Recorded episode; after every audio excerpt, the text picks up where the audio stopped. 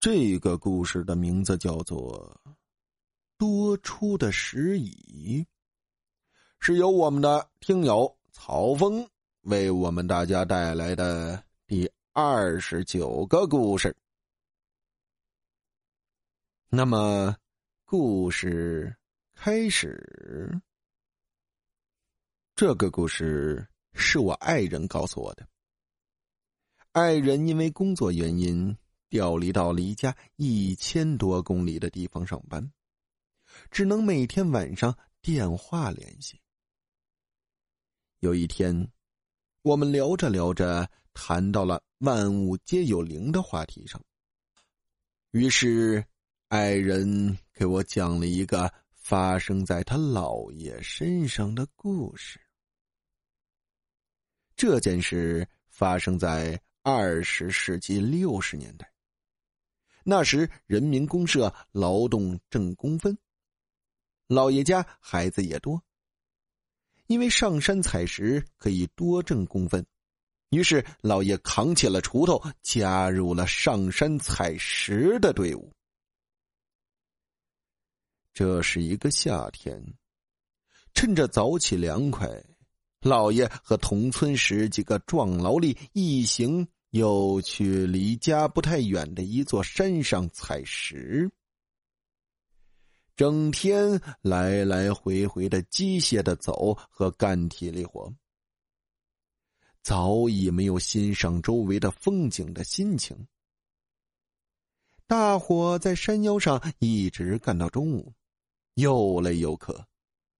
于是，大伙放下手里的家伙事，去不远处的一个大树下乘凉喝水。小队长带头朝前走，后面大伙都三三两两的跟在后面。这时，队伍有人喊着：“小路一旁怎么突然有一个长条凳子？”这引来了大伙的好奇，因为这条小路每天都要经过。从来没有人发现有什么可供人休息的石凳、石椅。这个石椅是什么时候出现的？大伙也很好奇。有几个好事的人抢先坐上去，觉得也没什么特别的，也就失去了兴趣。队伍接着向前走。其中一个同村的悄悄走到老爷身边，低声的说：“我说，你发现那个石椅有什么不一样吗？”老爷当时挺累，没好气的说：“咸吃萝卜淡操心，还是累得轻。一个石椅有啥好奇怪的？”边说边继续向前走。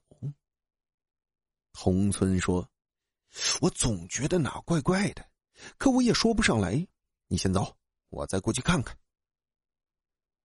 于是，同村转身朝着那个石椅走了过去。老爷觉得突然间小路上多了一个石椅，也有点奇怪。又向前又走了一小段，想了想，转身站在原地等同村。只见。同村又到石椅旁左右看了看，突然大骂了起来，并且骂着骂着举起了手里的锤子，准备砸下去。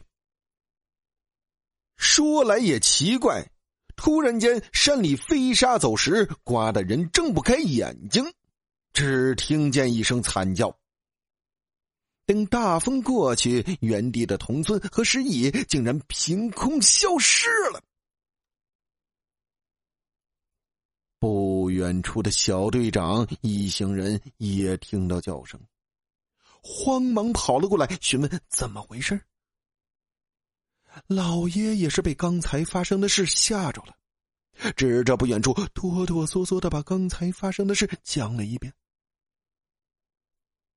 大伙慌忙的操起手里的家伙，跑到原来石椅的位置。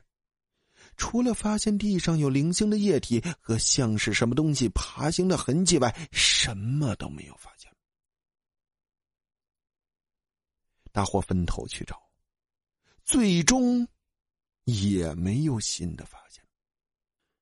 有人小声的说：“是不是被山灵精怪给叼走了？”